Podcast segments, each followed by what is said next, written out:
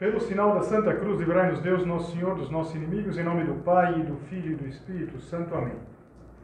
Meu Senhor e meu Deus, creio firmemente que estás aqui, que me vês, que me ouves. Adoro-te com profunda reverência. Peço-te perdão dos meus pecados e graça para fazer com fruto este tempo de oração. Minha Mãe Imaculada, São José, meu Pai e Senhor, meu anjo da guarda, intercedei por mim.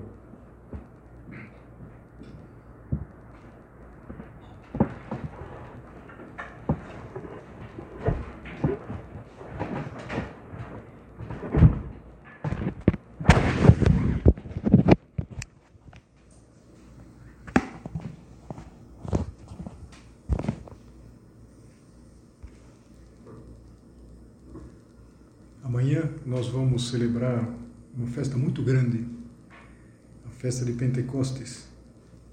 E no recolhimento, agora, na véspera, nós vamos meditar nessa cena e vamos tentar fazer o seguinte: tentar fazer o que nosso Padre, São José Maria, tantas vezes nos sugeria: entrar na cena com mais um personagem.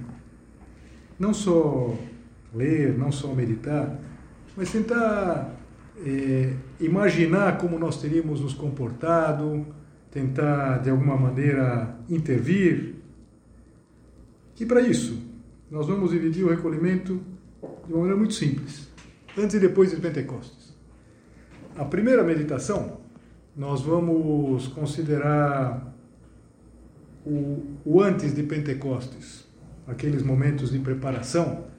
De alguma maneira a gente pode pensar aquela preparação que começa a partir do quadragésimo dia da ressurreição, que é o dia da ascensão. Nosso Senhor sobe ao céu. Só recordando, Jesus Cristo ressuscita no domingo, domingo de Páscoa. Passados 40 dias em que ele aparece em diferentes momentos para os seus, para os apóstolos, ele sobe ao céu de uma maneira definitiva, o Senhor continua conosco na Eucaristia, sim, mas está em corpo e alma no céu. E é uma lenda, claro que eu vou dizer agora, evidentemente não é algo que está no Evangelho, nem nos Atos dos Apóstolos, é uma lenda. Conta uma lenda que no dia da ascensão, quando Jesus Cristo estava entrando no céu, é, um anjo encontrou com Jesus, que estava subindo, e perguntou: O senhor já terminou a sua missão? E Jesus falou: Sim, de fato, tinha terminado a missão. E olhando para a terra, lá de cima, eh, viram a terra imersa num grande frio. Com certeza não olharam aqui para Fortaleza, na verdade, olharam para outro canto, mas um grande frio. Um grande frio, uma escuridão, mas no meio de tudo aquilo, de todo aquele gelo, um fogo, um fogo muito pequenininho, queimando, um pontinho de luz, de fogo. E o anjo perguntou: Senhor, o que é aquilo? E, Jesus respondeu: falou, Aquela é, é uma pequena lareira que está lá em Jerusalém. Os apóstolos estão reunidos em torno dela, junto com a minha mãe, Nossa Senhora. E agora que eu voltei para o céu, eu subi para o Pai, eu vou concluir o plano. Eu vou enviar o Espírito Santo para reavivar aquela fogueira e para que aquele fogo se espalhe por toda a terra e dê luz, dê calor a todos os homens. E o anjo olhou, espantado, maravilhado, mas não resistiu a fazer uma pergunta. Dizia assim: Mas será que vai funcionar? E Nosso Senhor respondeu assim: insisto, tudo isso que eu estou falando é uma lenda. É uma... Nosso Senhor diz assim: eu não tenho plano B. Esse é o meu plano. Eu acho que é uma boa forma de a gente se situar antes de Pentecostes é considerar Jesus não tinha plano B. E deu certo. Deu certo com aqueles homens, com aqueles instrumentos a gente poderia dizer, claramente desproporcionados para a missão, para espalhar aquele fogo por toda a terra, Nosso Senhor é, fez aquilo que a gente sabe. E, e, e Pentecostes, de alguma maneira, continua atual, continua chegando a toda parte.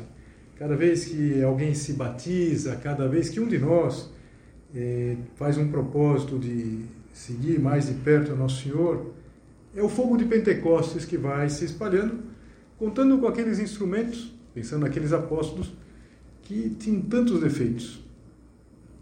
Há um ponto do livro Sul, do nosso padre, que ele diz assim: Caminho seguro de humildade é meditar como, mesmo carecendo de talento, de renome e de fortuna, podemos ser instrumentos eficazes se recorremos ao Espírito Santo para que nos dispense os seus dons. Vamos entender. Começava a meditação dizendo: propósito é entrar na cena, entrar como mais um personagem. E São José Maria está propondo para nós o seguinte: que é um caminho para ser humilde, considerar que, sendo quem nós somos, talento não temos, renome, bom, também não, fortuna, apesar de sermos pouca coisa, nós podemos ser instrumentos eficazes. Os apóstolos, apesar de terem sido instruídos por Jesus durante três anos, fugiram espavoridos diante dos inimigos de Cristo. No entanto, depois do Pentecostes, deixar-se-ão açoitar e prender, deixaram-se açoitar e prender e acabaram dando a vida em testemunho da sua fé. Isso continua valendo. Deus, nosso Senhor, faz as coisas com instrumentos desproporcionados. Em geral, quando a gente vai fazer alguma coisa, a gente precisa de instrumento, e um instrumento proporcionado. Ninguém é capaz, não sei, de fazer um trabalho delicado com, não sei, com uma talhadeira. Precisa ser um instrumento muito, muito, muito calibrado. Deus Nosso Senhor faz coisas maravilhosas com instrumentos proporcionados. Que é o que acontece em Pentecostes e o que continua acontecendo. Essa é também a atualidade de Pentecostes. Então vamos voltar a essa cena, mas sempre um pouquinho antes. Vamos deixar um pouquinho para a segunda meditação, na é verdade? Então, os apóstolos estão, é aquele pontinho de luz, aquele fogo, no meio de todo o gelo que está aceso. E como que eles estavam? No livro dos Atos dos Apóstolos, que vai contar tudo isso que nós vamos celebrar, diz assim: Todos eles perseveravam unanimemente na oração, juntamente com as mulheres, entre elas Maria, mãe de Jesus. Ou seja, eles perseveravam. E isso fazia parte do plano único de Deus. Jesus Cristo falou para aquele anjo lá né, na lenda: Eu não tenho plano B. Se não der certo o Pentecostes, daí eu faço uma outra coisa. Não, não tem. Nós também fazemos parte do único plano de Deus. Jesus conta conosco, mesmo conhecendo as nossas limitações, e é bom, caminho seguro de humildade, saber que nós temos limitações. Nós já vimos, não faz muito, numa dessas meditações lá para trás, que eles não entendiam as coisas. E quando Jesus está a ponto de subir ao céu, eles vão perguntar: Senhor, é porventura agora aqui desinstaurar o reino de Israel? Eles não entendiam. Eles imaginavam que a missão de Jesus Cristo era uma missão terrena. Israel vivia aquela situação dramática, humilhante. Era o povo eleito e, ao mesmo tempo, não tinha absolutamente nenhuma relevância. A importância de Israel era zero. Era uma província, e talvez a província mais desprezível do Império Romano. Os romanos mandavam, de fato mandavam. É agora que vai se restaurar Israel? E Jesus não se aborrece. Sabe que aqueles homens ainda precisam de uma boa transformação. Eles precisam fortalecer-se interiormente. Nós estamos ainda antes de Pentecostes. Respondeu-lhes ele: Não vos pertence a vós saber os tempos nem os momentos que o Pai, que o pai fixou em seu poder. Mas descerá sobre vós o Espírito Santo e vos dará força. E sereis minhas testemunhas em Jerusalém, em toda a Judéia e Samaria e até os confins do mundo. Nós estamos tão acostumados a ler isso que a gente não se assusta. A gente devia se assustar. Porque eles não eram preparados, não estavam preparados para isso. Eles não conseguiam testemunhar nem muito perto. Lembra? Aquele que foi escolhido para ser o, o chefe, São Pedro, ele ficou lá todo amedrontado diante da porteira da casa do sumo sacerdote. Os outros fugiram. O único que foi valente, ao mesmo tempo, era muito novo, era São João. E, e Nosso Senhor está dizendo para eles, não como uma possibilidade remota, mas como único plano, e que ele já sabe que vai dar certo, de que eles seriam testemunhas em Jerusalém, ia começar em Jerusalém. Esse fogo ia se espalhar depois na Judéia, na Samaria, e depois até os confins do mundo, até Fortaleza, até todas as partes, na verdade. Ia chegando, e vai chegando não só geograficamente, mas vai chegando, por assim dizer, em cada um de nós. Em cada um de nós. O Papa Francisco, você sabe, ele gosta de falar muito das periferias, não tanto geográficas, mas essas periferias existenciais. E todos nós nos sentimos, às vezes, um pouco nessa periferia. Está um pouco afastado, porque a gente percebe que nos falta, às vezes, o que faltava para os apóstolos, que é essa vinda do Espírito Santo. E por isso, Jesus tinha ordenado que não se afastem de Jerusalém, mas que esperem o cumprimento da promessa do Pai. Porque João batizou na água, mas vós sereis batizados no Espírito Santo daqui a poucos dias. Fiquem aqui. O natural não é que eles ficassem em Jerusalém. Eles tinham ido a Jerusalém, de onde Jesus Cristo, das proximidades de Jerusalém, Jesus sobe ao céu, mas o lugar deles era outro. Eles eram todos da Galiléia, do norte, próximo ao lago da Galiléia. Mas Jesus queria que eles esperassem, porque o Espírito Santo viria em Jerusalém. Haveria uma continuidade perfeita entre a cruz e Pentecostes. Cristo morre na cruz, na sexta-feira, em Jerusalém. Ressuscita naquela cidade e o Espírito Santo vai vir também em Jerusalém. E esperem. É isso que Jesus Cristo diz para eles. E eles obedecem, eles esperam, perseveravam em oração com Maria, mãe de Jesus. Perseveravam. Isso nos fala muito desse nosso dever de perseverar. Às vezes parece pouca coisa, mas perseverar um dia e outro e continuar. E, e aqueles homens esperam. Voltando um pouquinho para, o relato da ascensão, Jesus Cristo diz isso a eles e sobe aos céus.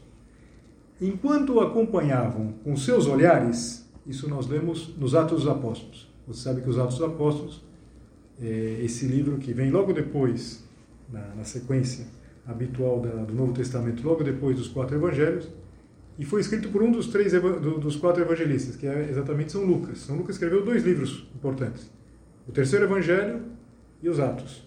Então São Lucas conta assim: enquanto acompanhavam com seus olhares, vendo afastar-se para o céu, mais ou menos como se a gente estivesse olhando alguém que estava no avião e foi embora. E gente vai olhando, e chega uma hora que se afasta e a nuvem esconde. Eis que lhes apareceram dois homens vestidos de branco que lhes disseram: Homens da Galileia, que ficais aí a olhar para o céu? Dá imaginar que eles ficaram olhando mesmo. E agora? Jesus Cristo subiu. Esse Jesus, que acaba de vos ser arrebatado para o céu, voltará do mesmo modo que o visse subir para o céu. Jesus Cristo vai voltar um dia. É a segunda vinda de Cristo, se dará no fim dos tempos. Mas o que é interessante de a gente considerar é o que vem encontrado na continuação. Diz assim, voltaram eles para Jerusalém do monte chamado das Oliveiras, que fica perto de Jerusalém, a distância de uma jornada de sábado. Para nós isso não diz muito, Mas os judeus eles tinham uma série de observâncias no dia de sábado, que era o dia do Senhor, do que podiam ou não podiam fazer. E uma das coisas que não podiam fazer muito era andar. E, e o que era uma jornada de sábado? É alguma coisa perto de um quilômetro, até um pouquinho menos. Você está bem pertinho. Esse lugar de onde Jesus Cristo subiu ao céu. Tendo entrado no cenáculo, o cenáculo é onde eles tinham estado com Jesus, lá na Quinta-feira Santa. Subiram ao quarto de cima, onde costumavam permanecer. Eram eles. E aqui conta, fala de todos os apóstolos: Pedro e João, Tiago, André, Felipe, Tomé, Bartolomeu, Mateus, Tiago, filho de Alfeu, Simão, Zelote e Judas, irmão de Tiago. Eu falei rápido, você não teve tempo de contar, mas se você tivesse tido tempo de contar, teria visto que eram 11, não são 12. Evidente, Judas tinha se afastado e tinha, inclusive, tirado a vida. Mas nesses próximos dias, nesses dias até a vinda do Espírito Santo, uma das coisas que eles vão fazer é exatamente proceder à escolha de um décimo segundo. Ou seja, porque era muito importante que fossem doze os apóstolos. Assim como eram doze as tribos de Israel, e, e, eles vão escolher, de uma maneira até que surpreende um pouquinho.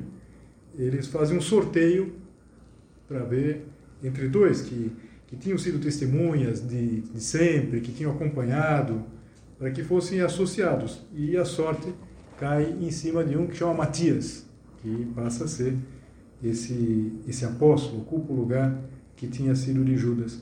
Mas na continuação diz assim: Todos eles perseveravam unanimemente na oração, juntamente com as mulheres, entre elas Maria, mãe de Jesus.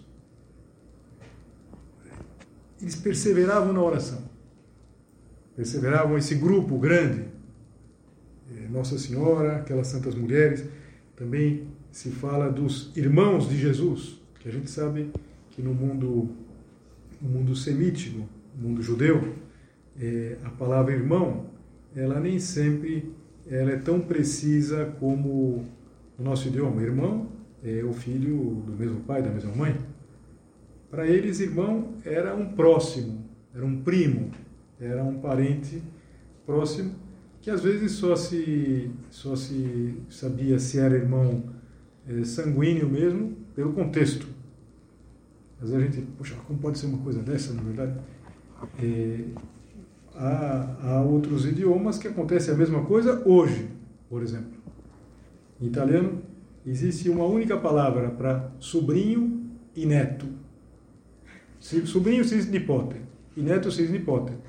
Então, por exemplo, se uma de vocês é, fala o meu nipote, eu já imagino que vocês não têm netos ainda, então é seu sobrinho.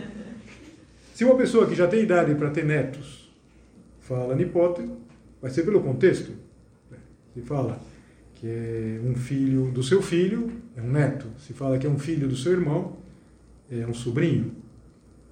Mas o fato é que estava esse grupo, esse grupo em torno de Nossa Senhora, que é como se fosse a primeira igreja, a igreja mãe, a igreja em Jerusalém, que já é universal, porque ela no, no, no, dia de Pentecostes ela vai ter essa característica de igreja universal. É interessante isso, na verdade, que eles vão estar eh, falando em todas as línguas, naquelas línguas que são os países de onde nem tinham chegado. Mas isso fica para a seguinte meditação. Agora nós ainda estamos antes de Pentecostes, estamos chegando em Pentecostes. Mas voltando aqui a esses dias, a essa espera, essa espera com Maria, mãe de Jesus, a gente pode pensar numa ideia que é muito prática, que é a ideia de redescobrir o Espírito Santo.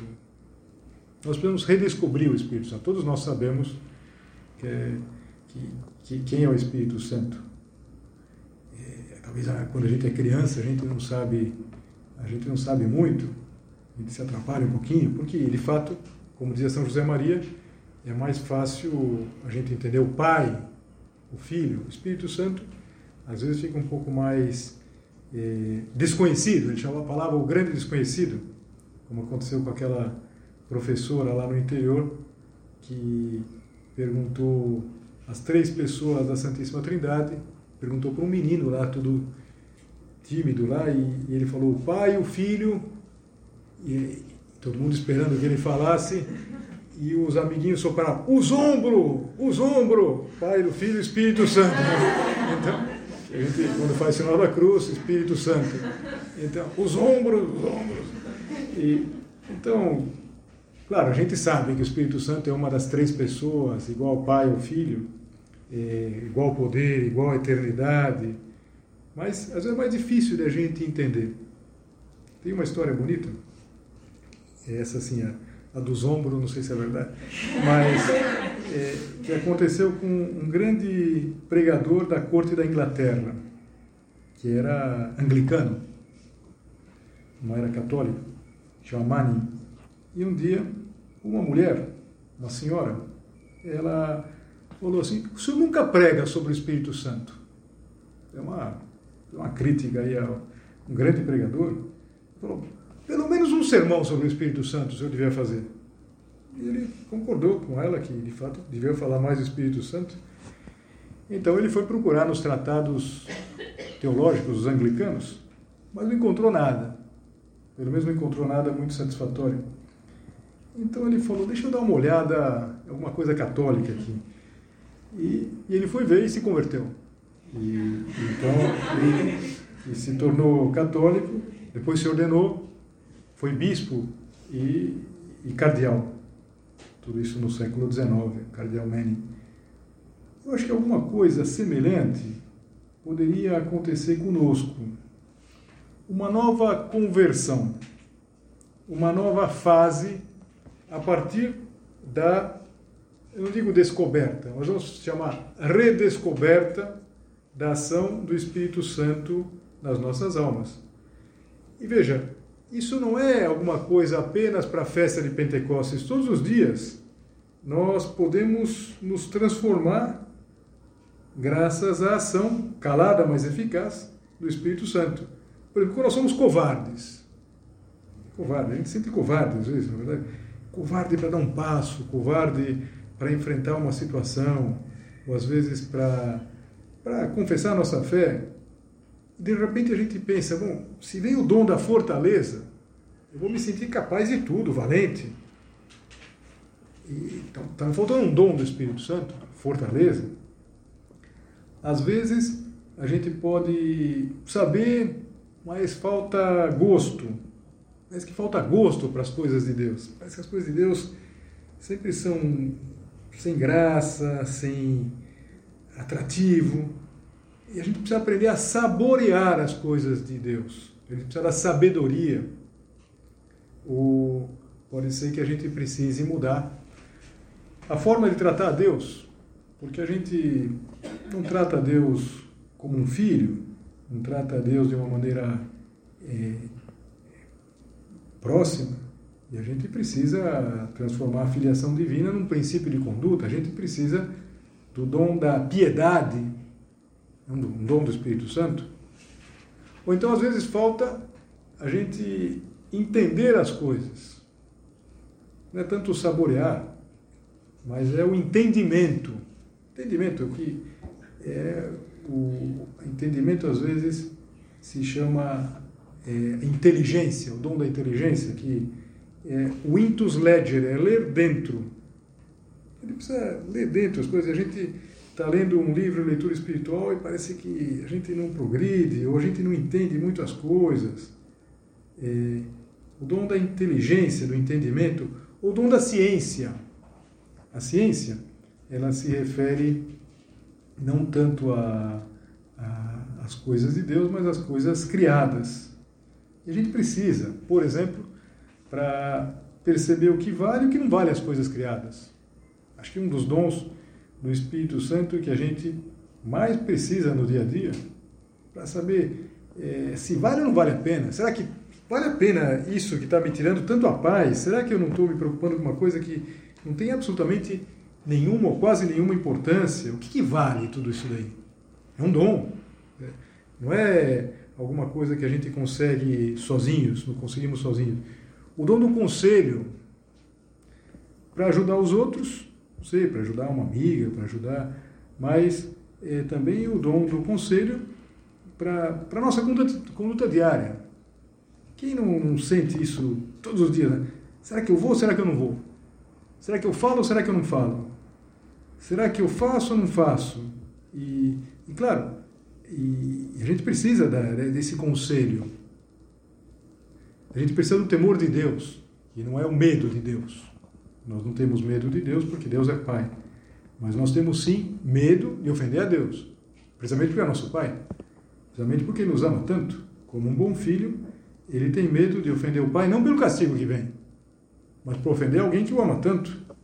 E repara, se você eh, prestou um pouco de atenção, já, já viu, eu fui falando dos dons do Espírito Santo. E que, como seria importante que nós tivéssemos essa conaturalidade com tudo isso.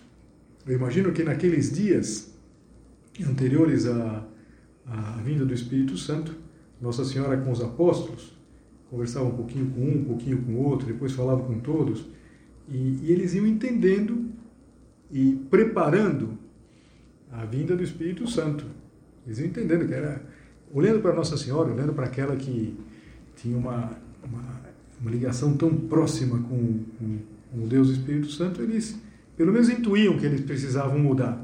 Às vezes, pelo menos isso a gente precisa, a gente precisa saber.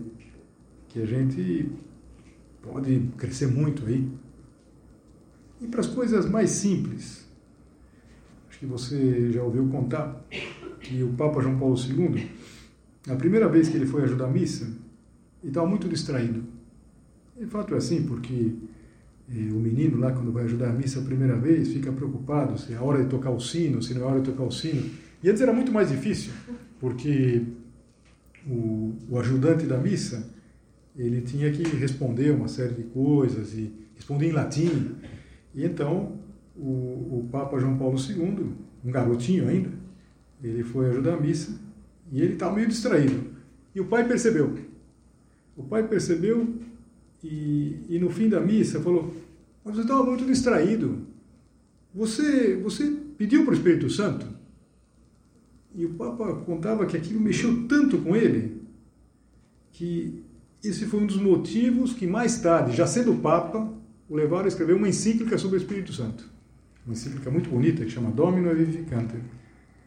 O, o, o, Papa, ele lembrava isso. Dizer, a gente precisa lembrar isso. Né? Você pediu para o Espírito Santo? Vai fazer uma prova. Pede para o Espírito Santo. Você vai é, ter uma conversa importante com alguém? Pede para o Espírito Santo. Você lembrou de falar com o Espírito Santo? que, não sei, imagino essa censura carinhosa do pai, do, do, do Papa, podia servir para nós também. Você lembrou? Você não lembrou de falar com o Espírito Santo? Pelo amor de Deus! Onde você estava com a cabeça? Você esqueceu de pedir para o Espírito Santo? Não vamos esquecer mais, na verdade. Vamos pedir para o Espírito Santo para nos iluminar, para a gente perceber as coisas. Às vezes a gente olha as coisas e fala, como que eu não percebi, meu Deus, mas como que eu não, como que eu não entendi? Ou por que eu não tive força? Por que eu não tive força para lutar? Por que, que, por que, que eu não, não, não dei esse passo? Que coisa! Onde que eu estava com a cabeça? De fato, às vezes a gente se distrai, mas seriam muito menos, menos as vezes que a gente se distrai é, se a gente recorresse mais ao Espírito Santo. Essa ideia que tantas vezes a gente ouve. Vamos pedir ao Espírito Santo luz para ver, força para querer. É fácil de guardar, na verdade. Luz para ver, força para querer. Então, pode ser quase como que o, o, o, o resumo de tudo que a gente considerou nessa meditação. É, Nossa Senhora talvez dissesse, não creio com essas palavras, falava para ele assim, olha, medite no coração. Lembra, Nossa Senhora fazia isso, ela meditava no coração tudo aquilo que acontecia. E ela dizia para eles, tranquilos, quando vier o Espírito Santo, vocês vão ter luz para ver, força para querer. Mas é importante querer o Espírito Santo. É importante é, esperar o Espírito Santo. Imagina que um deles fala, não, eu estou com pressa, eu já vou voltar para Galiléia. Não, espera, espera, espera. Vamos esperar o Espírito Santo. Vamos esperar muito da festa de amanhã. Não que vai acontecer propriamente um milagre. A gente vai ver na, na segunda meditação, que foi um milagre. Claro, foi uma, um momento, momento, eu diria, quase cinematográfico, ah, ou sem quase, momento, qualquer filme sobre o Espírito Santo seria impressionante, a vinda do Espírito Santo naquele dia de Pentecostes. Para nós não será assim. Mas como é importante lembrar, Deus é o mesmo de sempre. É assim. Deus é o mesmo de sempre. A força de Deus, a destra de Deus, não, não ficou mais, é, não ficou prejudicada. Não ficou mais curto o braço de Deus. Deus pode e quer continuar fazendo milagres. É importante que nós estejamos à altura. E já que nós estamos eh, nos dirigindo a Nossa Senhora, pensando que Nossa Senhora estava lá no cenáculo, vamos terminar a meditação com aquele pedido que a gente faz tantas vezes quando a gente reza a Salve Rainha. Rogai por nós, Santa Mãe de Deus, para que sejamos dignos das promessas de Cristo.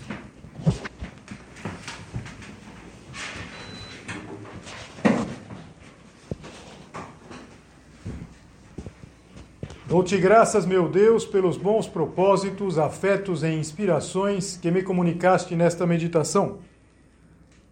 Peço-te ajuda para os pôr em prática. Minha Mãe Imaculada, São José, meu Pai e Senhor, meu anjo da guarda, intercedei por mim.